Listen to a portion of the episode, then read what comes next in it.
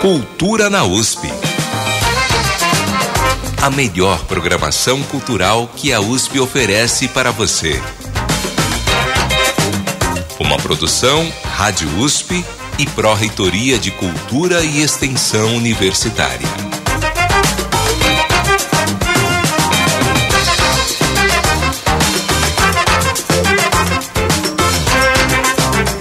Boa tarde, começa agora mais uma edição do Cultura na USP.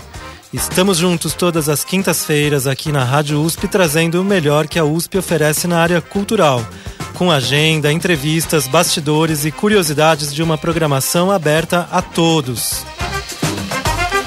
As edições do programa também estão disponíveis no Spotify e nos sites jornal.usp.br e cultura.usp.br.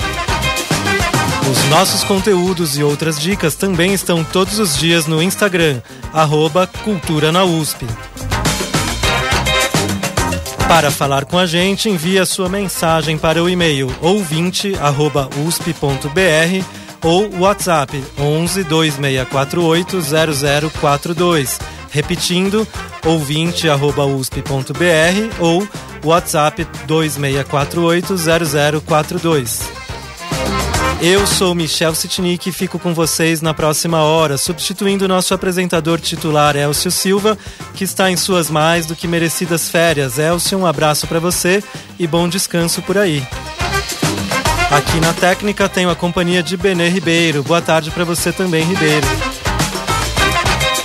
Hoje é quinta-feira, dia 26 de outubro de 2023, e a partir de agora você confere tudo sobre um evento gratuito do Coralusp sobre música africana nas Américas, a partir desse domingo, com convidados internacionais debatendo e cantando. Mais música com as apresentações dos grupos Azul, Lapa, Dona Yaya, Zimana e Jupará do Coralusp nesse final de semana. Aqui na cidade universitária, daqui a pouco, tem um evento literário de poesia no India Corner do Centro Intercultural Internacional da USP. No Teatro da USP da Maria Antônia tem os últimos finais de semana da peça Jerusalém de Nós e a inauguração da exposição Batalha a Preservar Maria Antônia 55 anos com registros fotográficos históricos.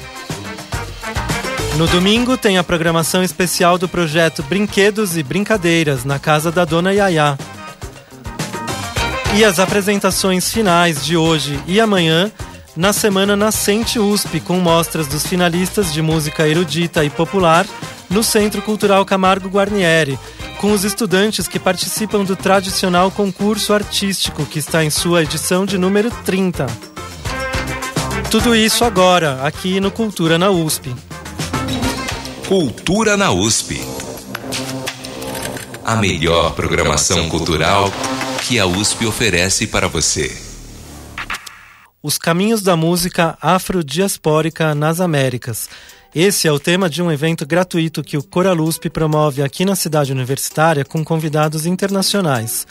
A abertura é nesse domingo no Centro Cultural Camargo Guarnieri, com um workshop que se chama como eu trabalho a sonoridade gospel, com a professora Trinice Robinson Martin, de Nova Jersey, nos Estados Unidos.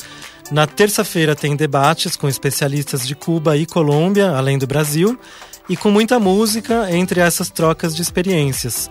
Para falar um pouquinho com a gente sobre esse evento inédito da Pró-Reitoria de Cultura e Extensão, a gente recebe aqui nos estúdios da Rádio USP a Beth Amin, que é cantora, compositora, professora de canto e de técnica vocal no Coral USP. Boa tarde, Beth. Boa tarde, Michel. Obrigado pela sua presença aqui. E com a Joana Maris, também cantora e professora do Departamento de Música da Escola de Comunicações e Artes da USP. Obrigado, Joana. Obrigado por ter vindo. Poxa, obrigada eu pelo convite. Prazer estar aqui. Prazer é nosso aqui. É, a gente pode começar explicando então para o nosso ouvinte. Eu dei uma breve pincelada do evento, depois a gente detalha um pouquinho mais. E só para o pessoal entender um pouquinho melhor, qual que é essa definição de música afrodiaspórica nas Américas? Como é que a gente pode explicar melhor? É, a contribuição, então, da música que veio com os escravizados e como ela se distribuiu nos diferentes países. Então, Brasil, Colômbia, Cuba, Estados Unidos, que, é, que são as pessoas que vão apresentar é, esses, é, esses de, esse debate e algumas aulas, né? Que tipo de som que as pessoas escutam? Nas Américas, você diz? É. Bom, no Brasil, o, Bra o Brasil de norte a sul tem diferentes vertentes dessa música. Então, se você vai para o norte, nordeste, sei lá, você tem maracatu, você, tem baião, você tem coco. Aí você vem mais para o sudeste, você tem jongo, você tem samba. Se bem que o samba nasceu na Bahia. É, então, no Brasil aconteceu isso. E a gente vai entender também, através da pessoa que vem da Colômbia, ela vai dizer como que isso aconteceu lá na Colômbia, os diferentes ritmos que, que vieram dessa, dessa música, né? Em Cuba, e nos Estados Unidos com a Trinice Robinson Martin. Como que surgiu a ideia desse evento? Qual que é a intenção que está por trás Eu desse debate falar, específico? Tem várias intenções. a ideia surgiu eu escutando aquele um podcast do Tiago Rovero que chama é, Projeto Querino, que é um, é um podcast demais, né? É, e no, no, último, é muito bem feito esse, esse podcast, que ele fez uma pesquisa muito grande da contribuição da, do, dos escravizados, não só na questão cultural, mas também na questão econômica do país, com, nos plantios de café. O Brasil não seria o que ele é se não fosse o trabalho e o suor dessas pessoas, né? E ele se baseia num outro podcast de uma de uma jornalista do New York Times que se chama 1619, que é o ano do primeiro navio negreiro nos Estados Unidos. Ela tem um podcast bem parecido com o dele e ele a entrevista no final e eles chegam à conclusão de como os nossos países são têm muitas similaridades, muitas semelhanças, apesar de serem muito diferentes, mas nessa questão da contribuição uh, dessas pessoas para o país ser o que ele é, né? E junto com isso, eu sempre tive uma inquietação dentro da universidade com o estudo da nossa cultura, da música brasileira, por exemplo. Porque popular brasileira, a gente tem isso a nível de pesquisa e a gente tem isso a nível de extensão, mas ainda não tem a nível é, de, de educação, de, de na graduação. Então, um curso de música popular brasileira.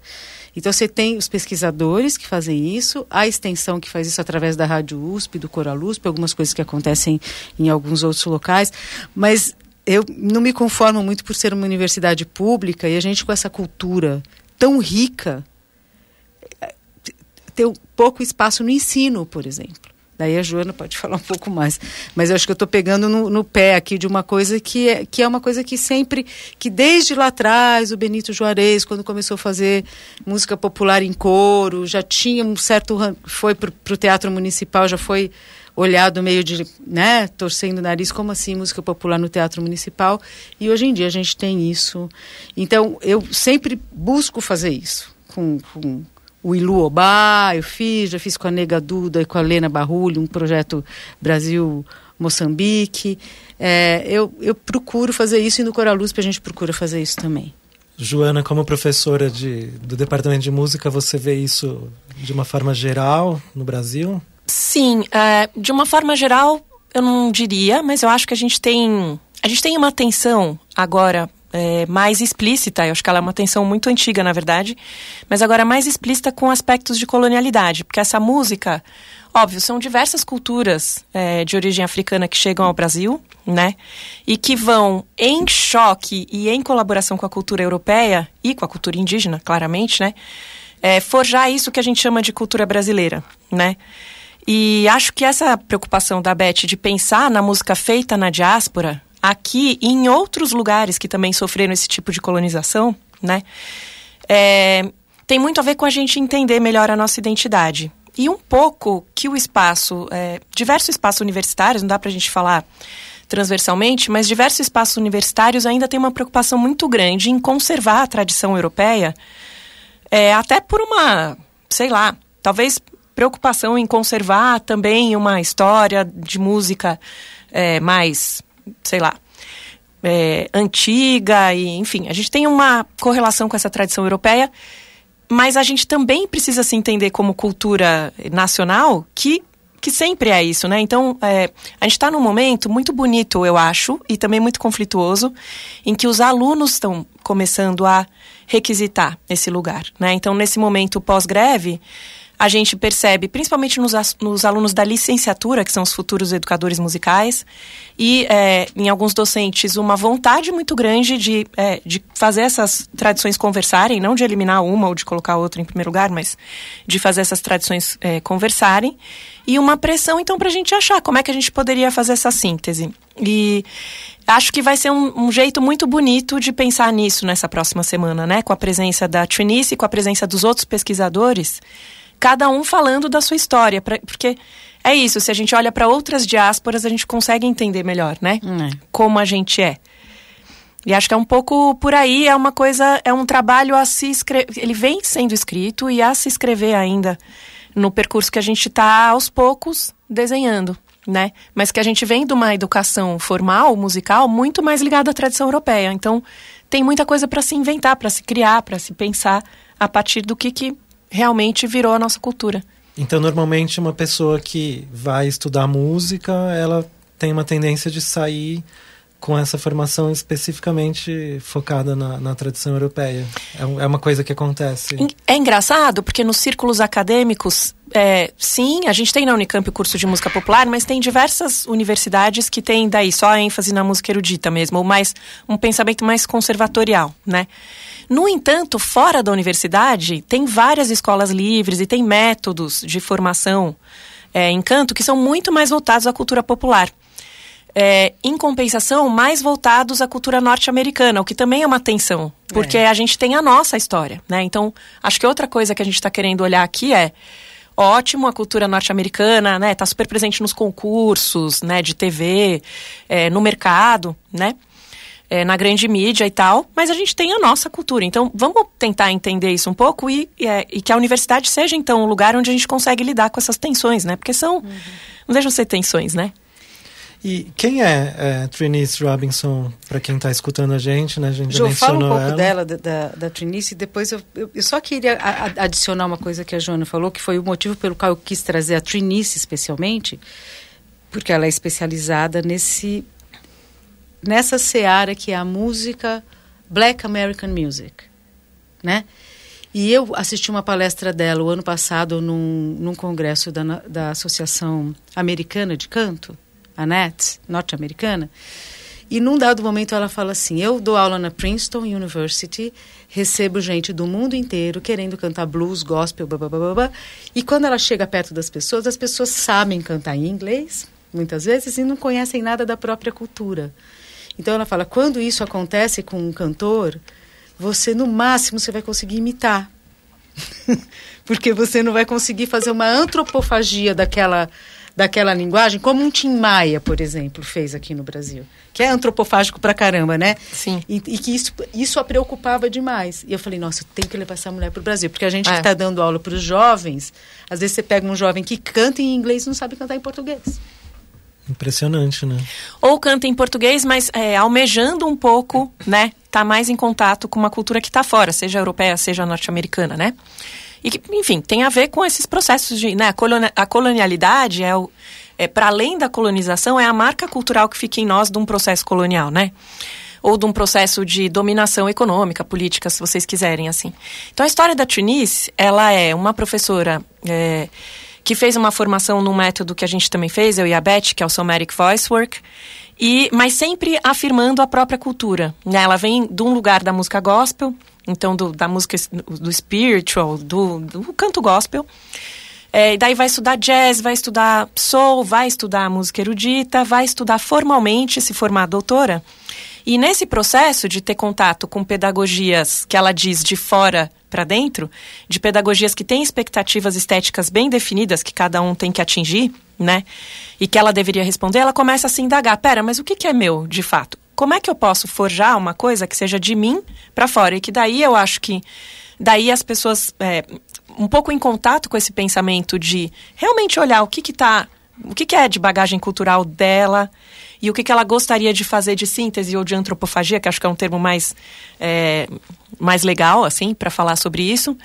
para poder criar sua própria identidade artística e lidar com essas com todas essas bagagens né que a gente tem nos alunos então acho que ela traz essa é, esse conhecimento né da, da cultura afrodiaspórica norte-americana e, essa, e esse lugar de fala tanto que ela foi convidada para fazer parte de um, um é, como se fosse uma associação, uma academia de professores de canto norte-americanos muito reconhecidos, apontados pelos pares como pessoas importantes e tal, e ela é praticamente ela é muito jovem, né? Ela é muito jovem, são professores muito mais velhos, costumam fazer parte dessa, dessa associação, como se fosse uma ABL, assim, né? É, só que de canto. E, é, mas levando esse lugar, então ela não é uma é, cantora preta que foi e foi bem sucedida na em se inserir na cultura branca, não, ela traz a cultura dela e, é, e acho que então ela traz isso e ela traz essa preocupação. Ela vai é, abordar um pouco desse método dela, que é de partir da alma ou de si para fora e daí interagir com o que está fora, né?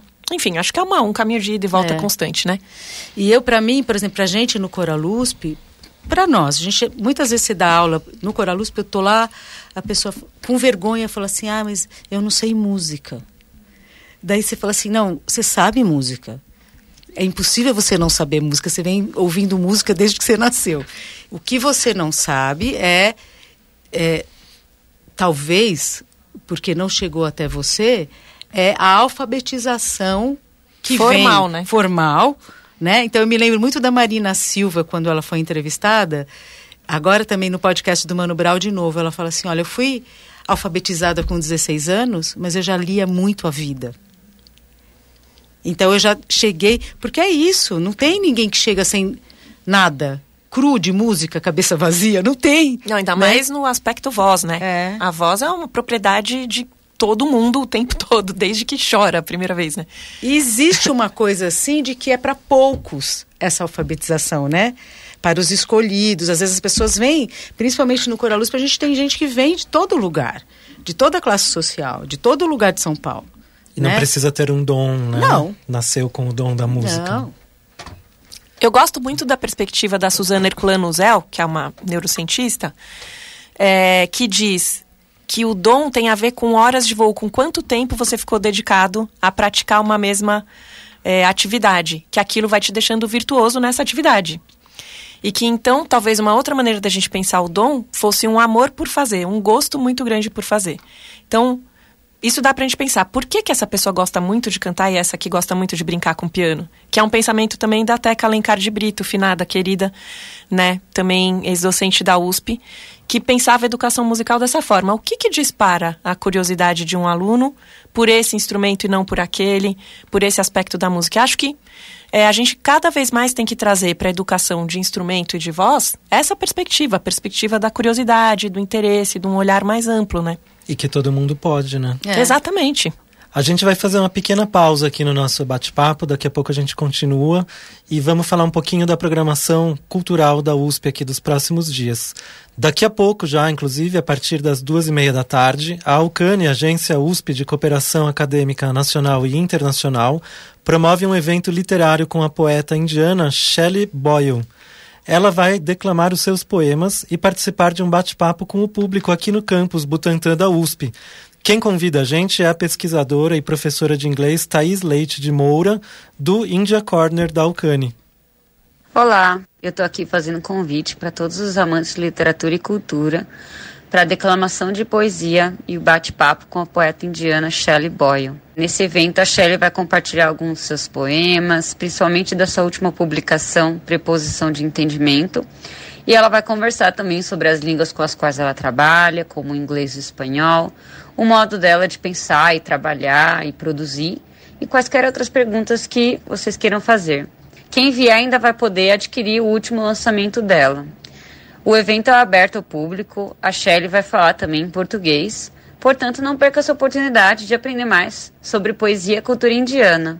Ele vai acontecer nessa quinta-feira, às duas e meia da tarde, no India Corner, que fica dentro da Alcane, Agência USP de Cooperação Acadêmica Nacional e Internacional. O endereço é Avenida Professor Lúcio Martins Rodrigues, 310. Conto com a presença de vocês. Então, só repetindo, a Alcane fica lá no Centro de Difusão Internacional da USP, que é em frente à Escola de Comunicações e Artes aqui do, do campus Butantã. Mais informações sobre outros eventos internacionais que são promovidos aí a todo momento em usp.br barra Alcane, usp.br barra Alcane. E quem não conseguiu anotar, depois é só procurar por Centro de Difusão Internacional da USP, que também vai encontrar o site. Também na área de literatura, a Biblioteca Brasiliana Guita e José Mindlin recebe na segunda-feira o escritor Itamar Vieira Júnior. O autor dos romances Torto Arado e Salvar o Fogo vai falar sobre a formação do escritor e a relação com seus leitores. É o primeiro encontro do projeto Convite à Leitura, que é totalmente aberto ao público em geral, sem necessidade de inscrição nem nenhum tipo de pagamento. Ele acontece no auditório lá da Biblioteca Mindlin a partir das seis e meia da tarde. É, a conversa também será transmitida ao vivo no canal da Biblioteca Mindlin no YouTube e é, o site é bbm.usp.br. O Coralusp Feminino também vai participar desse evento com a apresentação de um repertório de composições de Luiz Gonzaga, Dorival Caymmi e Vicente Matos, entre outros. Então, só repetindo, na segunda-feira, seis e meia da tarde, na Rua da Biblioteca, número 21, aqui na cidade universitária. Todos os detalhes em bbm.usp.br ou procurando Biblioteca Brasiliana Mindlin no, no Google também dá para encontrar. E por falar em Coralusp, os grupos Lapa e Dona Yaya se apresentam amanhã, sexta-feira, às oito e meia da noite, na Associação Cultural Cachoeira, que fica em Perdizes, na zona oeste da capital, e a regência é do Mauro Aulicino.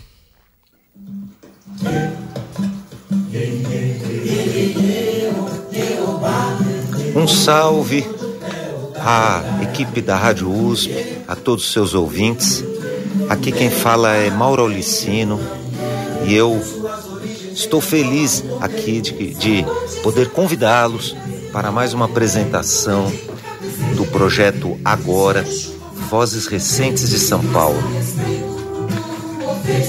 com a participação do Coralusp Dona Yaya, Coralusp Lapa e Grupo Temática. Uma aproximação da música coral com a cultura hip hop e o rap. A apresentação será agora nessa sexta-feira, 27 de outubro, às 20h30, na Associação Cultural Cachoeira, na rua Monte Alegre, 1094, em Perdizes. No repertório, Douglas Germano, Lued Luna,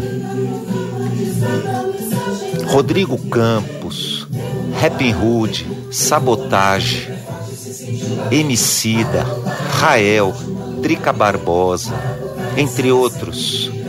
E músicas também do grupo de rap Temática. Estão todos convidados. A entrada é franca. Até lá.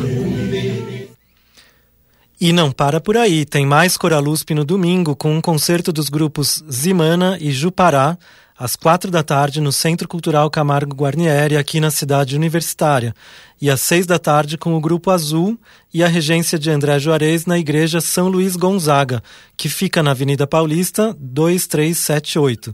A programação completa você confere em usp.br barra Coralusp, tudo junto, usp.br barra Coralusp. Também no domingo tem uma programação bem especial de brinquedos e brincadeiras no Centro de Preservação Cultural, na casa de Dona Yaya. Os detalhes a gente ouve agora com Daiane Inácio, da equipe de comunicação lá do Centro de Preservação Cultural. Boa tarde, ouvintes da Rádio USP. No próximo domingo, das 10 às 13 horas, a casa de Dona Iaiá estará de portas abertas para mais uma edição do programa Brinquedos e Brincadeiras, que ocorre todo o último domingo do mês aqui na casa. O projeto consiste na manutenção de brincadeiras que ficaram obsoletas com o tempo, mas que são infalíveis quando reativadas. Pescaria e bolhas de sabão tendem a ganhar a preferência da criançada. Além, é claro, das mandalas educativas, contação de histórias e opções que vão ganhando forma na interação das crianças com o nosso time de educadores e monitores. Apesar da programação ser especialmente infantil, a exposição que traça a história de Iaiá e da casa que segue refletindo o seu legado estará disponível para a visita dos responsáveis enquanto a criançada se diverte. A entrada no Centro de Preservação Cultural da USP é gratuita. Estamos localizados no bairro do Bexiga e toda a população é bem-vinda indistintamente. Até domingo! Você pode conferir mais detalhes sobre a programação da Casa de Dona Yaya, que também realiza mesas redondas, oficinas e debates no Instagram. É só procurar por CPC USP, tudo junto, né? CPC de Centro de Preservação Cultural. Então, CPC USP, tudo junto. E no Teatro da USP, lá na Maria Antônia, tem os dois últimos finais de semana da peça Jerusalém de Nós. Os detalhes com a jornalista Sandra Lima. O espetáculo Jerusalém de Nós, escrito e dirigido pelo diretor Léo Lama, está em cartaz até 5 de novembro no Teatro da USP. O autor escreveu a peça na tentativa de provocar diálogos em tempos de intolerância, a partir de um artigo publicado no jornal francês Le Monde pela professora israelense Nurit Paled Elanan, que perdeu sua filha de 13 anos em um atentado. No artigo, a mãe que perdeu a filha defende os palestinos e critica a política do Estado de Israel. A atriz Vitória Camargo, que vive Nurit no espetáculo, conta um pouco dessa personagem. É uma professora universitária israelense que teve a filha morta, a filha de apenas 13 anos, morta num atentado à bomba cometido pelo Hamas na cidade de Jerusalém na década de 90. É, falar sobre a questão Palestina-Israel, embora a peça já tenha sido escrita há bastante tempo e tenha estreado no começo desse ano, falar sobre esse tema neste momento é uma coisa muito grande que nos sensibiliza muito e a mim como atriz me move e me comove muitíssimo. Nós reestreamos um dia antes da deflagração dessa grande guerra que na verdade já existe há muitos anos. Eu convido a todos para que nos assistam e para que possamos juntos refletir sobre quem somos e quem queremos ser. Jerusalém de Nós fica em cartaz no Teatro da USP até 5 de novembro, sempre de sextas e sábados às 21 horas e domingos às 18 horas. Os ingressos podem ser adquiridos no site do Simpla. O TUSP fica na Rua Maria Antônia, 294, Vila Buarque, próxima à estação da linha amarela do metrô Higienópolis, na região central da cidade. Sandra Lima para o Cultura na USP. Obrigado, Sandra. Mais informações estão em usp.br barra TUSP, usp.br barra TUSP. E a gente volta aqui ao estúdio com a Beth Amin e a Joana Maris, que a gente está falando aqui da, de uma programação musical, né, que vai acontecer aqui na, na Universidade de São Paulo. É, a gente terminou o bloquinho anterior de, da nossa conversa falando um pouco sobre quem é a Trinis, né, que é um dos nomes que está integrando essa programação. É, a gente pode falar um pouquinho também de quem são os demais convidados aí dessa programação? Sim, é, o Paulo Dias, que é o fundador da, da Associação Cachoeira, um etnomusicólogo, pesquisador, foi também do Coralusp muito tempo. É, eu me lembro do Paulo no início dessas pesquisas, ele tinha um gravador DAT, né? Ele, ia, ele foi, visitou vários terreiros, São Paulo, Rio de Janeiro, Pernambuco e Cuba, que culminou num evento também em 1988, que foi a comemoração, entre aspas, dos 100 anos da abolição e a gente fez esse repertório, um xirê dos orixás, e a partir daí ele começou a pesquisar muito, muito, muito e investiu tudo que ele tem nesse, no, na Associação Cachoeira, que quem não conhece tem que conhecer. O Pedro Bandeira é um percussionista cubano, que conhece muito também a história da música africana dentro de Cuba, então ele vai vai falar sobre isso. A Léo, a Léo Convers, a Leonor, é uma professora da Raveriana, na, é, em Bogotá, Pontifícia Universidade Raveriana, que tem uma faculdade de música muito legal. E eles têm dentro dessa, da programação estudos de músicas populares colombianas, né? Então ela vai, vai falar um pouco como isso se desenvolveu na Colômbia e a própria Trinice vai falar, um, vai dar um histórico então da música negra americana nos Estados Unidos. Ah, legal. Para quem está escutando a gente agora, mais para frente a gente vai detalhar toda a programação, a gente vai dar o serviço completo. Então as pessoas não, não precisam se preocupar em exatamente agora qual é o dia e o horário de cada evento, né? É, em relação a essa cultura musical, como que vocês percebem o interesse é, dos jovens no Brasil? Como que tem se dado essa renovação musical? Quer falar, Eu acho que, é, se por um lado a gente tem é, jovens que cada vez mais conhecem pouco da história da música brasileira, né? É, e tendem a escutar menos, né? A gente tem, tem uma mudança muito grande no acesso à música de uns anos para cá, com, né, com a explosão da internet, que está muito mais fragmentado. E é, a interferência do algoritmo na preferência musical inicial das pessoas deixa muito focado. Então, se você se interessou por um tipo de gênero, a tendência do algoritmo é ele ir reproduzindo, mais do mesmo, né? É, por uma questão muito provavelmente mais comercial do que qualquer outra coisa, né? Que é como é que eu faço essa pessoa consumir mais dessa coisa que ela já gosta? Que é o contrário do que se esperava, né? Porque antigamente as pessoas dependiam do rádio e da TV e só consumiam aquilo que era oferecido. Exato. Essas tinha... plataformas abriram para as pessoas terem acesso a tudo. Exatamente. Porém, o algoritmo é, não, é, não. A funila, né? A funila. E, é, e sim, a gente tem essa. Nossa, como você falou, um oceano enorme de possibilidades, porém é muito comum as pessoas ficarem restritas àquela bolha, né? Então, acho que a gente tem nesse momento um potencial muito grande de abrir esse oceano. Então, diferente quando a gente tinha uma TV aberta, que daí tinha um programa tal, você só podia, né, é, ter acesso ao que estava ali. Tinha exceções de coisas que mostravam é, música mais alternativa ou menos é, midiática, por exemplo, a USP, né, a Rádio USP. É, e a gente tem o interesse dos alunos, isso que é interessante, né? Às vezes eu vejo as pessoas argumentando em, em debate sobre ensino, assim, ah, eles não se interessam, eles não querem mais saber. Não é verdade, né? É, uma vez que eles entram em contato de uma é. maneira mais aprofundada, entendendo também a partir de si, né? Porque é difícil apresentar uma música que a pessoa não tem referência nenhuma e ela gostar, ela, ela é estranha, né? Então, se a gente souber fazer pontes e provocar pensamentos e provocar curiosidade, eu acho que essa juventude agora é muito ativa. Tem essa coisa de. Eles são muito afirmativos, eles têm muito. É, eles têm chamado para si um papel de protagonismo, né? É, tanto nessa coisa de colonialidade, na coisa da identidade de gênero que tem surgido forte esse questionamento, né? Coisas com relação às convenções de tradição, sei lá, de, sei lá, alguns anos atrás, até outro dia, na verdade, né? É, que a gente aceitava como dadas, essa juventude está no, no, momento de, não, mas peraí, o que, que é então? Quais, quais são essas regras? E qual é o meu papel nisso? Eu, eu vou herdar isso, né, acriticamente? Eu sinto que eles tendem a questionar. De várias Você, formas. Você, como professora, recebe isso?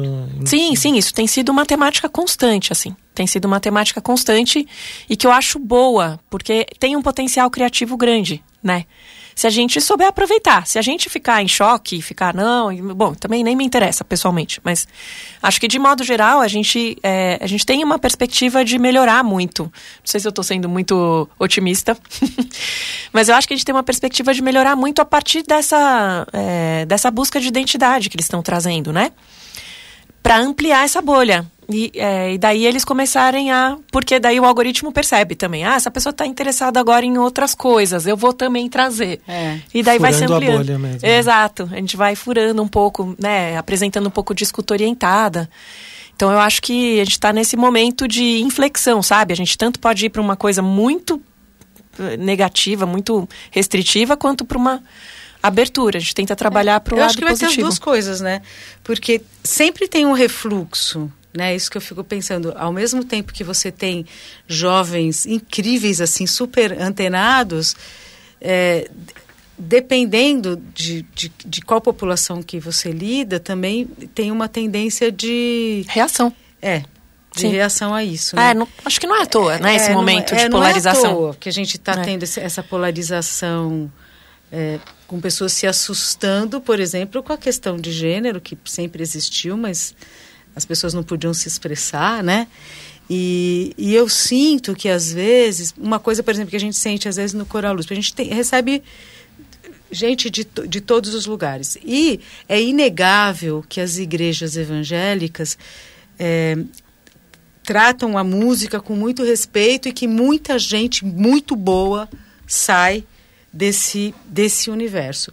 Mas também, às vezes, saem pessoas que não cantam nada que não seja ou que possa ter alguma. É, alguma referência de outras entidades, enfim, né? Isso a gente também, às vezes... De outras manifestações de outras, religiosas, é. né? Então, às vezes acontece isso no coral. Você percebe essa, essas tensões é, entre o público. Sim, sim. Só para esclarecer para o ouvinte também, é, o Coral USP ele é aberto a toda a população, toda a população. né? Então, não é um público exclusivamente de alunos, nem É. nada disso. Então, É aberto para a população. são todas as de- faixas etárias. Todas as faixas etárias. É muito legal isso. É Porque eu lido com gente de 18 e gente de 75. Tem gente que está no Coral USP de- quase desde a fundação. Pessoas que já estão idosas e estão lá cantando e tal. Eu acho muito lindo isso, né? Essa, essa disponibilidade. é, eu, gente- me levanta várias questões vocais.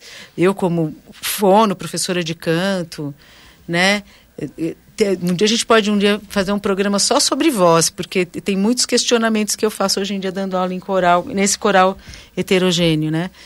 Mas é muito legal. E eles Então, participam dessas questões de repertório também.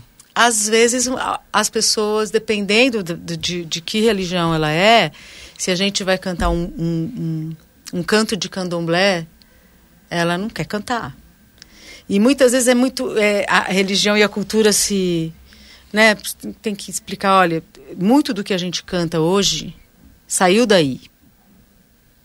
Dos ritmos brasileiros, né? Saiu dessa.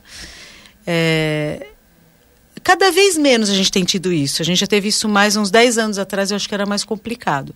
Eu acho que hoje em dia, talvez até isso, as pessoas tenham estejam mais abertas. E eles trazem né? essas demandas de tentar conhecer outras culturas musicais?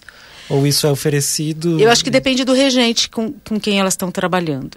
Tem regentes que abrem para o repertório, o que, que a gente vai fazer esse ano. E tem outros que já vêm com um repertório que. Mas queria dizer que eu acho que o canto coral é, brasileiro, de modo geral, ele tem sido um lugar de, de diversidade, sabe? É, salvo os coros mais líricos, né? Coro que acompanha a ópera, coro que está mais voltado a fazer repertório de concerto. No geral, os coros amadores, eles têm uma diversidade de repertório. Teve uma banca que eu fiz um tempinho atrás, da Ellen Turmina, muito interessante, em que ela entrevistou vários cantores crossovers, que são aqueles cantores que cantam erudito e teatro musical americano, erudito e popular, que alternam, né, entre gêneros de canto, não ficam só em um. E todos falaram que começaram a ter contato com a possibilidade de cantar de diversos jeitos e diversos gêneros, porque cantavam em coral. Quem canta em coral já faz crossover. É, E porque abre a cabeça. De alguma maneira, É, né? porque o coro fala- amador ele vai, ele vai, sei lá, cantar um trecho do Messias de Handel, daí vai cantar um arranjo do Tom Jobim, porque é assim. E né? o próprio fato de ser uma coisa coletiva, as pessoas vão se encontrar e conhecer outros. É. E as eu mesma fui estudar canto é. lírico por causa do coral, É. porque eu comecei no Coral É, também. Coral. Né? A Joana é a nossa cria também. É. Porque eles experimentam essas, essas sensações diferentes dentro da laringe, dentro da boca. Olha, esse canto vai um pouco mais para cá, esse vai um pouco mais para cá. E a gente tem uma é uma miríade de possibilidades vocais. Todos nós temos, né? Como que é esse trabalho? Você falou, e eu concordo que a gente pode fazer um programa um dia só sobre essa questão vocal. Acho que interessa para muita gente e abre esse, essa porta, como você falou. É, não é preciso nascer com aquele dom, né? Todo mundo que gosta de cantar. É, mas dá, dá um pouquinho pra gente da- dessa prévia de como é que é esse trabalho vocal com, com o pessoal do coral. Então, a Joana também vai poder completar. A, o estudo da a pedagogia vocal, junto com a laringologia, com a fonoaudiologia, teve um, um desenvolvimento muito grande de uns 30 anos para cá. Então, antigamente, se achava assim: ah, você tem que fazer canto erudito para poder cantar qualquer coisa. E lá ia gente, as pessoas fazerem o canto erudito, e daí, de repente, elas tinham que cantar um samba, uma oitava abaixo, não sabia como fazer com a voz, né? Então a gente foi, foi se desenvolvendo, a gente conseguiu ter a imagem da laringe mais nítida fazendo coisas e, e- da boca e de tudo. E isso foi suscitando também em relação tanto à fonoaudiologia como à pedagogia vocal. Ah, então talvez se eu, para eu trabalhar esse músculo eu possa fazer tal exercício. E aí a gente começou a perceber o quê? Que uma mesma pessoa é capaz de fazer, de ter várias configurações musculares e diferentes, sonoridades de uma maneira muito saudável. Que isso é possível. Que óbvio que se você tem uma. Eu sou uma cantora popular de música brasileira, então eu acabo ouvindo mais isso e, e, eu acabo me desenvolvendo intelectualmente, vai, cognitivamente, nessa linguagem. Mas eu tenho a capacidade de fazer várias outras. Juna, é. quer complementar? Não, acho que é isso. Acho que a gente, é, durante um bom tempo e antes dessa, desse boom aí de é, conhecimentos científicos e dados mais concretos sobre a voz, a gente tinha a impressão de que existia a técnica vocal, uma entidade técnica é. vocal, e que daí o dom é que promovia as diferentes expressões, né? É, então, sei lá, Clara Nunes, aqui ah, realmente baixou uma coisa ali para ela cantar daquele jeito em relação a, sei lá, uma Marisa Monte, em relação a uma cantora lírica como a Maria Callas, por exemplo, né? A gente começa a entender que não, são técnicas diferentes, no sentido de que a gente usa o corpo diferente. Assim como, sei lá, exemplo da Dini, né? Um tenista usa o corpo de um jeito para jogar tênis e é, o nadador usa de outro, né? Então a gente entende que o corpo se comporta de maneira diferente e que a gente consegue é, entender como é que a gente pode ensinar. E aí a gente proporciona a oportunidade das pessoas experimentarem vários jeitos. E daí é uma outra perspectiva sobre o dom, porque aí ela vai realmente escolher o que, que faz mais sentido expressivamente para ela, como é, capacidade de comunicação, como lugar de, de cultura, né? Que ela vai escolher falar. E que também não tem o contrário, né? Aquela coisa de voz ruim, ah, não tenho não. voz, a minha voz é ruim. Não. É, é. Porque muita gente ainda pensa assim, né? Sim, sim. É, porque a gente ainda tem uma coisa um pouco determinista, assim, né? Que eu acho que a gente vai um pouco, aos poucos, falando, não, tem lugar para você, pode vir. Né? Eu me lembro de uma vez uma pessoa falando assim para mim, você não acha que a Elza Soares tem um problema de voz? eu falei, olha, se ela tem, eu quero ter o mesmo, porque ela tá com 85 anos e tá cantando pra caramba, né? Justo ela. Então, né? é, eu acho que é, é isso, né? A gente tem uns modelos e acha que tem que seguir os modelos, né? Vamos fazer mais então uma pausa aqui na nossa conversa, trazer mais um pouquinho da nossa programação cultural e aí daqui a pouquinho a gente finaliza aqui a nossa conversa trazendo mais detalhes sobre o evento. E hoje e amanhã a gente tem as apresentações finais da Semana Nascente USP, com mostras dos finalistas de música erudita e popular no palco do Centro Cultural Camargo Guarnieri. A gente está conversando aqui né, sobre essas questões e é, essa vai ser uma chance de ver o que alunos da USP estão produzindo nessa área também. Né?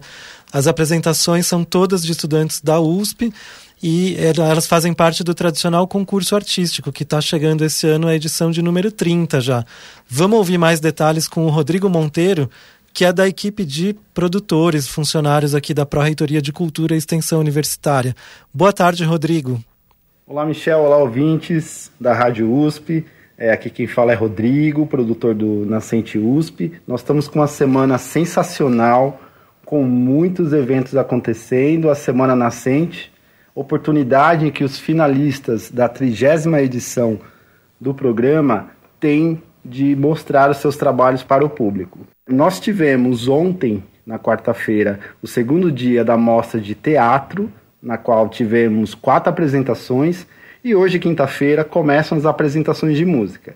Logo mais às seis da tarde, nós teremos a mostra de música erudita, com sete apresentações de finalistas que irão cantar, irão tocar interpretações instrumentais, composições, diversos trabalhos que foram selecionados para a final do Nascente. Então, aguardamos vocês lá. Na sexta-feira, a gente fecha a semana nascente com a mostra de música popular, na qual nós teremos 10 apresentações de estudantes de diferentes faculdades. Então, esperamos vocês lá. A semana está lindíssima com apresentações muito boas. Na sexta-feira fecharemos com chave de ouro com um show muito bom de música popular. Aguardamos vocês e é isso aí. É com você, Michel. Obrigado, Rodrigo. São eventos mesmo imperdíveis. É, sempre tem muita coisa nova e surpreendente vindo dos novos artistas que estão se revelando aí na USP. E a partir do dia 8 de novembro, o Centro Cultural Maria Antônia recebe a vernissagem da mostra Visualidade Nascente 2023, que aí são outros tipos de obras, como fotografia, pintura. E aí, depois da avaliação do júri para esses finalistas que estão se apresentando aí, Os ganhadores de cada categoria do Nascente receberão um prêmio de 4 mil reais numa cerimônia de premiação que acontece no dia 24 de novembro no Centro Cultural Camargo Guarnieri, também aberta ao público, e todos os detalhes e agenda completa no site cultura.usp.br barra nascente, cultura.usp.br barra nascente. E por falar na Maria Antônia, tem um sarau lá daqui a pouco, às quatro da tarde. A gente volta com a Sandra Lima, que vai trazer os detalhes. Hoje o Maria Antônia apresenta o Sarau Comungar às 16 horas, uma das atividades paralelas da exposição São Mateus Move o Centro, mostra organizada pelos coletivos São Mateus em Movimento e pelo Centro de Pesquisa e Documentação Histórica Guaianás.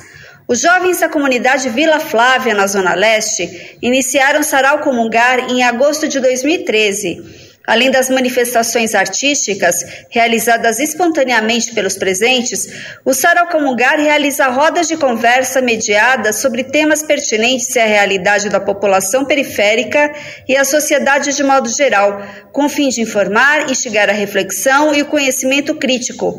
O Beto, do Sarau Comungar, convida o ouvinte da Rádio USP. Salve família, aqui é o Beto na voz, Sarau Comungar passando para lembrar que o Sarau Comungar estará presente na exposição São Mateus Move o Centro, que está acontecendo aí no Centro Universitário da USP, Maria Antônia.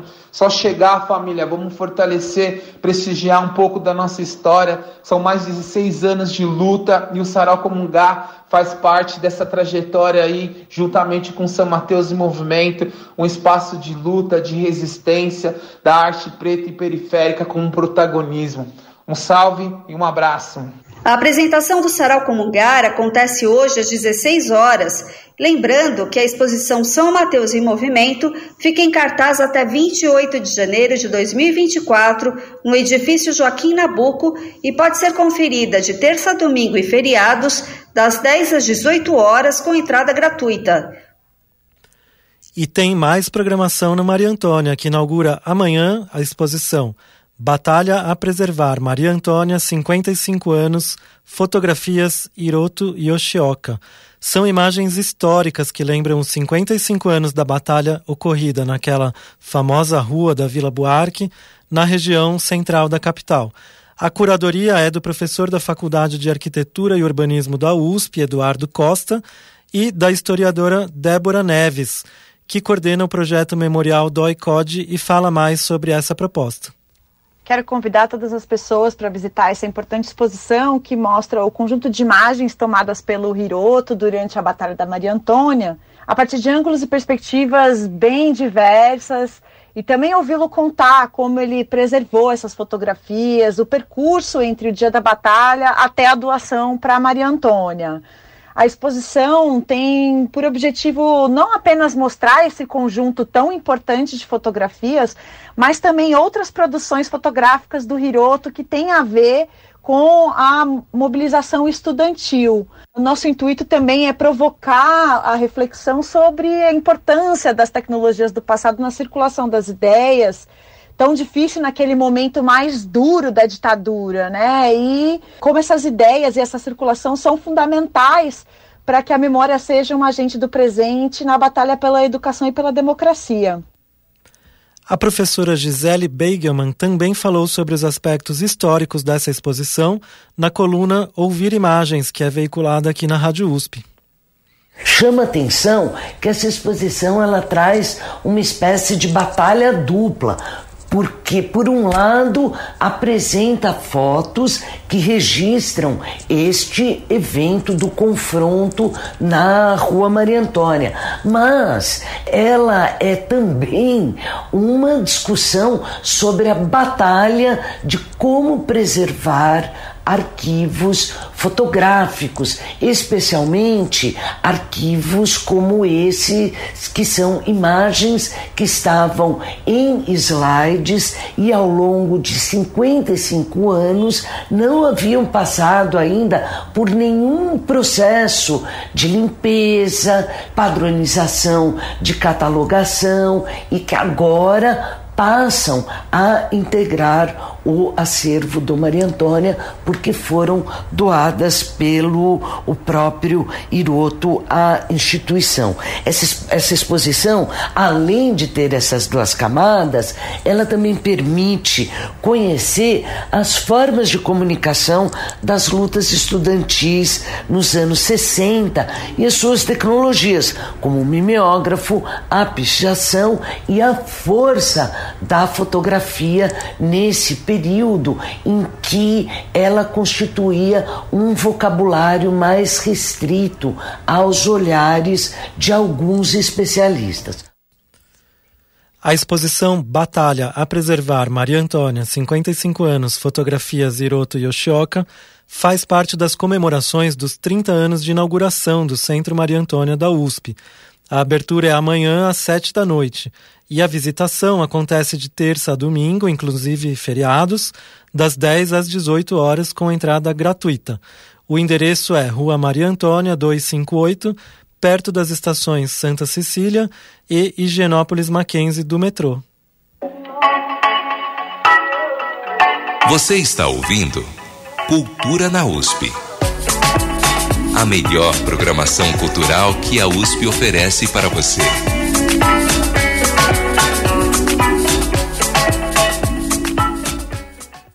E a gente volta aqui para o estúdio então com a Beth Amin, cantora, compositora e professora de canto e técnica vocal no Coral USP, e com a Joana Maris, cantora e professora do Departamento de Música da Escola de Comunicações e Artes da USP. É, a gente vai chegando aí na, na parte final da nossa conversa, então queria pedir para vocês convidarem aí o público para esse evento e a gente detalhar um pouquinho mais da programação. O evento é Os Caminhos da Música Afrodiaspórica nas Américas, certo? Certo. Começa no domingo, dia 29. Então, no dia 29, às 17h30, no Camargo Guarnieri, é, a professora Trinice Robinson vai trabalhar com um coro que já ensaiou duas peças gospel, mas ela vai trabalhar mostrando para regentes, professores de canto e cantores como ela trabalha a sonoridade gospel. No dia 31, a gente tem uma, uma, programação intensa. Às 10 da manhã, Paulo Dias vai falar sobre os caminhos da música afrodiaspórica no Brasil. Pedro Bandeira, percussionista, vai falar sobre Cuba, às 11. Às 14, Leonor Convers fala de, da Colômbia. A gente tem esse intervalinho aí, né, de almoço. Às 15, a Trinice Robinson Martin vai falar sobre os Estados Unidos. E às 16, uma mesa com coordenação da Joana e do, do etnomusicólogo Alberto Iqueda vai ter uma discussão sobre uh, as, as, as apresentações e sobre, enfim, uma discussão entre eles.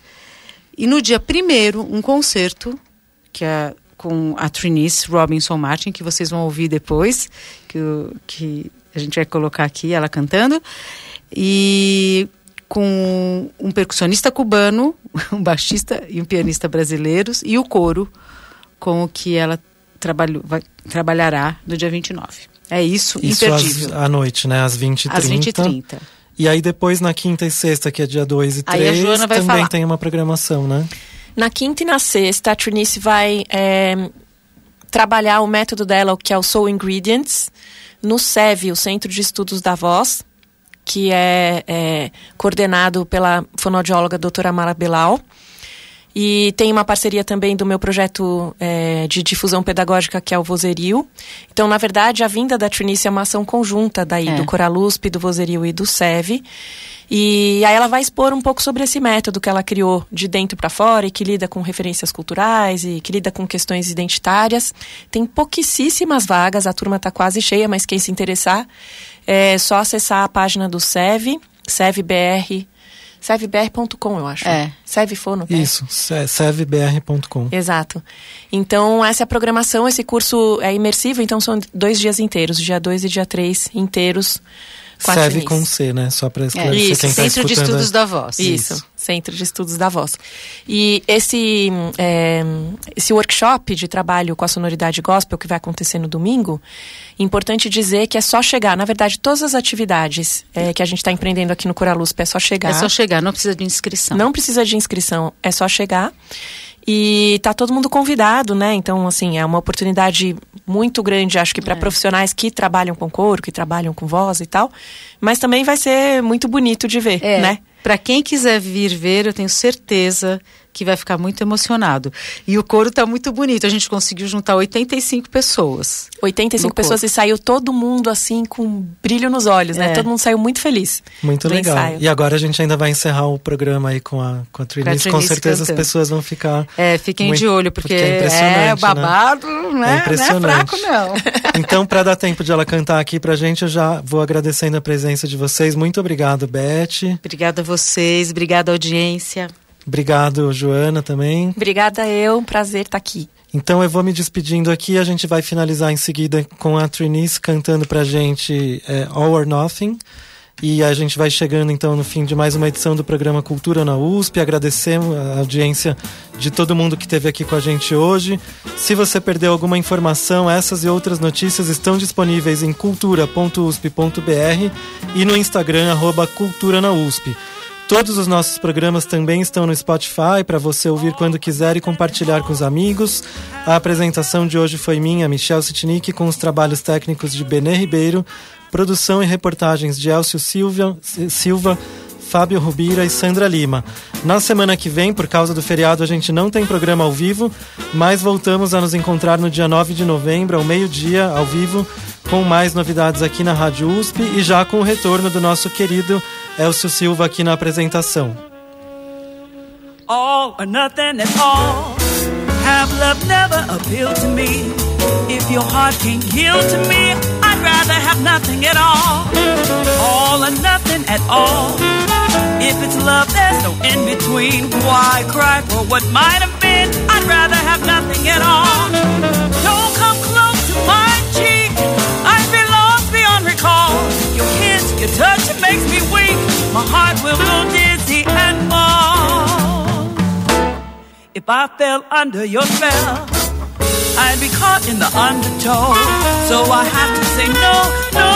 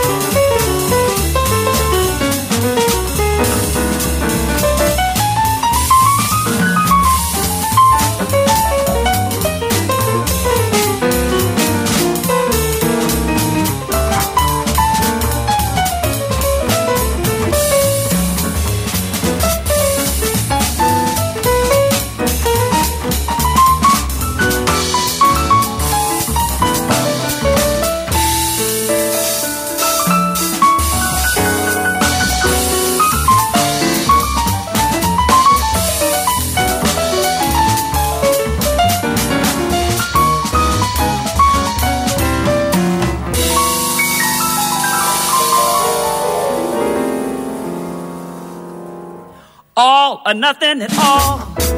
Have love just don't appeal to me. If your heart can't yield to me, I'd rather have nothing at all. All or nothing at all. If it's love, there's no in between. Why cry for what might have been? I'd rather have nothing at all. Don't come close to my cheek. I'd be lost beyond recall. Your kiss, your touch makes me weak. My heart will go dizzy and fall. I fell under your spell, I'd be caught in the undertow. So I have to say no, no,